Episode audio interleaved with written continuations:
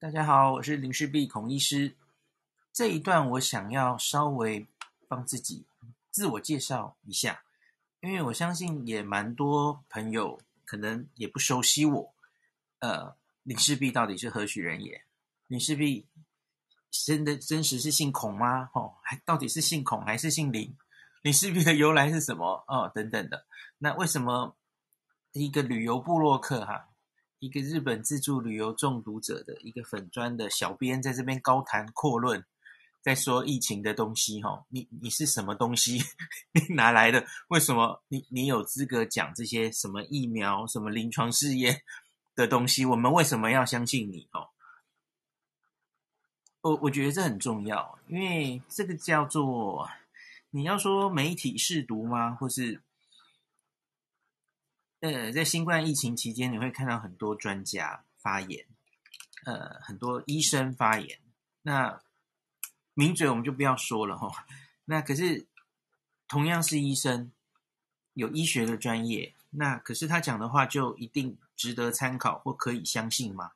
不一定，因为，呃，病毒哈，病毒是一回事啦哈。那可是，比方说我们最近很热的议题，你要讲到疫苗，那你要讲到临床试验，其实这都是非常专业的东西。我我必须跟大家说，特别是疫苗，疫苗一般来说是小儿科的专业哦，因为大家知道嘛，小儿科就是小朋友的疫苗施打，那健儿门诊哦，所以他们非常熟悉这个领域。那大人当然也有一些大人的疫苗了，可是比较少哈，通常都是小朋友预防接种，所以疫苗真的是小儿科最懂。那病毒呢？病毒也是小儿科最懂，因为我们感染科哈，处理感染症的这个有大人的感染科跟小朋友的感染科，而小朋友面临的感染症绝大多数都是病毒。那大人相反吼，大人多半都是细菌或是肺结核。那我们比较熟悉的病毒吼，大概只有流感跟艾滋病毒，大概这样。其他的病毒吼，就小小朋友身上比较多吼。那小儿科非常专门，所以大家非常熟悉的，像是台大医院的李秉英老师、黄立明老师吼，就是病毒的专家、疫苗的专家。那所以。一般的人哦，即使是大人的感染科，他也不一定懂病毒哦，他不一定懂疫苗、临床试验，吼，都不一定懂。那另外，我之前也跟大家讲过，吼，这个疫苗是一个高深的学问，临床试验也是高深的学问，而疫苗临床试验这六个字合起来，那更是高深的学问。所以现在大家在这边吵什么第二期、第三期哈，每个人好像全民都变成疫苗临床试验的专家，每个人都可以发表意见哦。那可是我觉得大家要看那个人发言的背景是什么，你再决定你你要多么参考他说的话哦。这是很基本的试读的能力。那现在我要交代我自己的背景，呃，别的专家的背景当然大家可以自己去找。那我要告诉你，为什么我敢在这边高谈阔论，然后有点你算是勇敢的吗？整理一些资料跟大家分享，收集专家们的意见，解读给大家听。我有什么资格？我现在跟你讲，那疫情以来，吼，许多媒体都是用前台大感染科医师称呼我嘛。那我在媒体上一律跟大家讲，我是林师毕啦，林医师，吼，这没什么。因为我其实就不太想，因为林氏璧这个名字我在网络上用很久了，所以我很习惯大家叫我林大林医师，呃，习惯了，所以我我完全不会觉得人家称呼我林医师很怪哦，所以请大家不需要再帮我澄清说，哎呀，人家姓孔啦，你连人家姓孔都不知道，没有啦，没这回事，你叫我孔医师、林医师都 OK 哦。那新朋友可能会搞不清楚哈，林氏璧这个听起来像越南新娘的名字到底是什何方神圣哦？那我的意见值不值得参考？我来整理一下我的经历给大家参考。我是台大医学院然后念七年的医学系毕业嘛。那二零零一年到二零零四年，我是进台大那个内科受住院医师的训练。反正我就是从学生时代就是台大人，然后就毕业就一直在台大体系里面工作哦。那二零零四到二零零六，这个是我的 R 四到 R 五哈。那我那时有当内科的人事总医师，这是一个苦差事啦，没什么了不起，可能就是要帮所有的人排班哈。那是是一个很辛苦的差事，没有人想当这样。那可是，在十年前、二十年前，哈，当内科人事总医师是一个非常了不起的事哦，因为你是一定是表现非常好，然后老师教授们非常器重你，那你以后铁定有机会留在台大的人才可能当得上人事总医师或是行政总医师哦。可是我们那个年代不是这样啦，还好啦，我那一年应该有三三十个同事吧，三四十个同事。多半人都没有办法留在台大，这是真的啦。哈，台大没有那么多缺。那我选择了台大感染科，内科的感染科当我的次专科训练，所以就是大家现在应该都很熟悉的张尚淳老师，哈，那就是我的老师，是我的恩师。那在二零零六年接受完感染科次专科训练之后，我我印象很深刻，有一天我在。C 亚办公室，然后张丕默默的走进来，他看我还在，他就进来问我一句：有没有兴趣继续留在台大系统？然后，诶，我就愣住了，因为老实说，我没有，我没有想过毕业之后到底要做什么了哈。那反正老师说，嘿，你要不要留在台大系统？因为多半的人是你想留还留不下来嘛。那所以我说好啊，好啊，我也没有多想。那好啊，那所以当时哈、哦、要留在台大继续升主治医师的话，你一定要先外放云林。所以台大有个云林分院，现在已经有新竹了。我那时候还没有新竹，所以后来那我就去云林开始展开我的感染科主治医师的生涯哈。二零零六年开始去，那我在那里待到了二零零九年。那那一年。我二零零七年一月跟小黎在啊，小黎就是林氏了哈，我老婆在东京结婚哦。二零零七年的一月，然后，所以我待在云林的那一年，也是我结婚的那一年，然后小小黎就出生了哦。那我云林待了这两年多，没有到三年哈。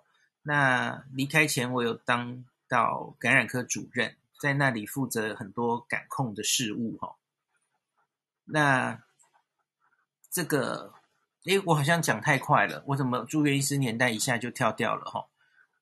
我要讲一下跟传染病有关的事哈。二零零三年，就是二零零二到二零零三嘛，哈，二零零二年底出现了 SARS 在广东，后来二零零三年他来到台湾，那一开始是和平医院，大家应该都记得哈。和平医院封院，那后来连台大急诊也沦陷吼。当年我是第二年的内科住院医师阿兔，那我有实际照顾到过 SARS 病人，因为阿兔你已经要进加护病房了吼，所以有有碰过我，我没有自己插管过啦。那当时我看到台大百年老店第一次因为急诊的院内医护人员群聚感染而关闭急诊。那我到现在都忘不了，我我相信很多医护现在照顾新冠病人的心情是一模一样的哈。我到现在都忘不了，下班后哈会在医院洗一次澡，回家再洗一次，那把所有衣服都换掉哦，生怕传染给家人的心情。那隔一年我 R3 已经要选次专科嘛。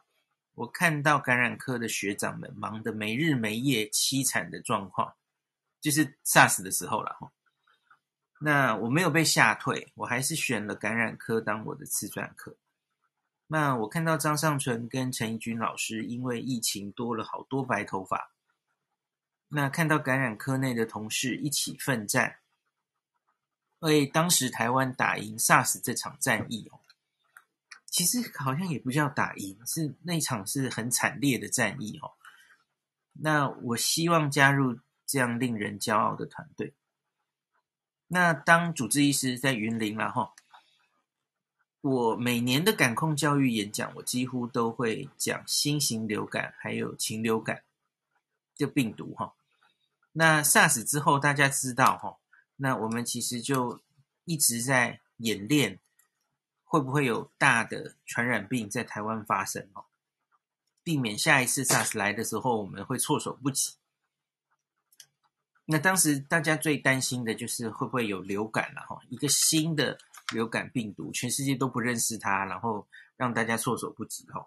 所以这叫做新型流感。当时也很担心是一些禽流感，禽流感会不会跳到人身上造成大流行哈？那每年呢？那我们都要代表这个云林分院参与举办新兴传染病大流行的演习，还有感控评鉴等等。然后那个时候，因为就要准备这些东西，然后那个时候我已经开始写部落格了哈。二零零七年之后，因为在云林比较闲，呵呵，没平常那个日子在云林的宿舍里哦，没什么事好干。所以我是那个时候开始写部落格的哦，二零零七年。那因为写部落格哈，那个日本日本常常会有一些疫情，包括麻疹，那包括哎，我记得还流行过什么，忽然记不起来，登革热吗？然后我我常常就会整理一些疫情的资讯跟读者分享哦。那就像一般的内科医师，可能对麻疹不会很不会很熟悉哦。麻疹、德国麻疹，还有 NNR 的疫苗这些事情哦。那所以还有后来发生了禽流感的流行。那我常常抓到机会哈，回到总院的时候，或是有线上的时候，我就会听到黄立明、李冰老师的演讲，就会去偷学哈。所以我其实一路以来对病毒的疾病哈，因为反而是因为我有写部落格的关系哈，我常常我觉得日本每几年哈就会流行一次麻疹，德国麻疹，他们一直没有很好的把这个病根除哈，这跟这次也有关系哈，跟今天日本送疫苗来其实有点关系哦，因为日本哈是也是对疫苗不是很信任的一个民风民情嘛哈，因为他们之前打疫苗出过事哈。所以 NNR 他们在一九七几年出过事，所以他们不敢完全强制的打疫苗，所以有一个世代的日本人哈，那个麻疹、德国麻疹的抗体是比较低的。好，所以一般的内科感染科医师不会对 NNR 或病毒这么熟悉哈，可是我就因为这样，所以我我一直保持对病毒的了解。然后我老婆是小儿感染科嘛，我当然也会问她。那每次就是有黄立明跟李秉颖老师的演讲，我都会排除万难去听。累积的感控病毒学知识，我想我一辈子都不会忘记。那二零零九年我回到台台北了哈，又又是我一辈子大概都是张尚春老师安排的了哈。那老师希望我哈往第一期临床试验方面进修，因为当时的台湾哦多半。有做临床试验，可是多半就是承接那种国际的第三期的临床试验，那种其实没有什么特别的学问啊。那知道大家现在诶，经过这个礼拜，大家应该都知道第三期是什么意思了哦。第三期临床试验通常就是很大人数嘛，上万人，那多国多中心，那所以当然台湾也会承接这样的临床试验，他们也希望有一些黄种人的资料，那。做这种临床试验其实没什么学问，因为都是国外的大药厂，他计划书写好，然后你只要负责执行就好了哈。那可是台湾自己发起的第一期的临床试验非常少，那所以因此这是一个这是一个应该是卫生署的计划哈，在台大设置了临床试验中心，希望扶植本土，从台大开始哈。做临床试验的整个环境，特别是第一期或第二期这种早期的临床试验。那所以这是一个很有计划的培植临床试验人才的计划。那张颂泉老师就看到这边有一个缺，就安排我回来哈。好，所以我回来这里呢，就开始接受一系列的训练，包括什么呢？我一开始先去了 CDE，这叫财团法人医药品查验中心，它是我们台湾 FDA 的前身啦，吼，反正是审查新药、审查临床试验案件的一个地方。那后来台湾 FDA 正式成立，那他们现在。TFDA 哈跟 CDE 其实还是有一些分工的，可是基本上反正就是关于新药审查、呃临床试验方面哦，就是这是我们的台湾的法规单位哦，嗯、管理的单位。那这一次引起这个 很大风波的这个临床试验，第二期临床试验做完是不是就可以紧急授权的这件事哈？当然跟这两个单位也有关系哈。那所以我去里面实习过两个月，学习新药临床试验到底要怎么审查，怎么写一个新的一个临床试验的计划等等哈。那别人送了，那我们要怎么审查？那二零零九年正好遇到新型流感 H1N1 的疫情，那那个时候国家交付了一个任务哦，国光疫苗这件事回想起来，其实也觉得很。特别哦，因为老实说，台湾在二零零九年之前是没有自制流感疫苗的能力的，没有。你不要以为自制疫苗是很简单的一件事哦。那国光疫苗当时还有国卫院也一起动嘛，吼，都想自制我们国产的流感疫苗，因为自制疫苗的能力其实是一种国防的能力，吼，你可以的话，你就可以不用受制于人。那可是就是好死不死，当年正好遇到了 H1N1 新型流感，哇！我们连普通的疫苗自己都没有成功做出来过哦。那第一次做就要做这个新型的猪流感的全世界 pandemic 的疫苗，这是一个非常艰巨、几乎是不可能的任务哦。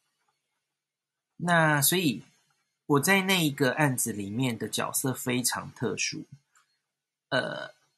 当时我就是已经见习，诶，我忘记见习完了没啊？嗯，哦，对，我应该 CDE 见习已经结束了。那然后我就回到临床试验中心下面当一个主治医师嘛。那我也开始参加台大的伦理委员会 IRB。那我要在 IRB 里面审查很多台大的研究学术案。那结果我就看到了，一开始我没有参加国光疫苗这个案子哈，我就看到他审查。丢进来了，要做了。研究主持人是张尚存老师，然后实际上是谢思明老师在负责哦。因为张丕很忙嘛，他只是挂个名。那谢思明老师，当大家知道，他就是高高端现在的总主持人哦。他在我们台大感染科里面，应该算是最懂疫苗、最懂临床试验的一个一个主治医师了哦。因为所有的相关这种疫苗的案件，张批都会给谢医师做。那我在伦委会就审查到这个案子，那这个很专业耶，跟跟现在有点像，就是一个新冠的病毒的一个疫苗，你要怎么审这个临床试验案，这个计划书案，呃，它的受试者同意书，因为这是非常新的东西，然后非常专业，所以我也要去读好多书。我我才知道我要怎么审这个案子哦。那当时新型 H1N1 也有跟现在这个蛮像的问题哈，就是你到底要要求他做到哪些资料，你才可以让这个临床试验过？那我就审这个案子，那学到了很多哈。那可是后来张批说，张批就跟我说啊，那孔医师你也一起加入来做这个案子吧，因为人手不足。因为我们要很快、很短暂的时间内收到几百人，那好吧，那张批要我进去帮忙，所以我变成这个案件的执行者，那我就利益回避，我我我不能在伦委会里面审这个案子了哈，我就退出了审查。那在这整个过程中，我学习到非常多，因为我在这个案的角色哈，从在 CDE 对我 CDE 的时候就看到有这个案子进来了。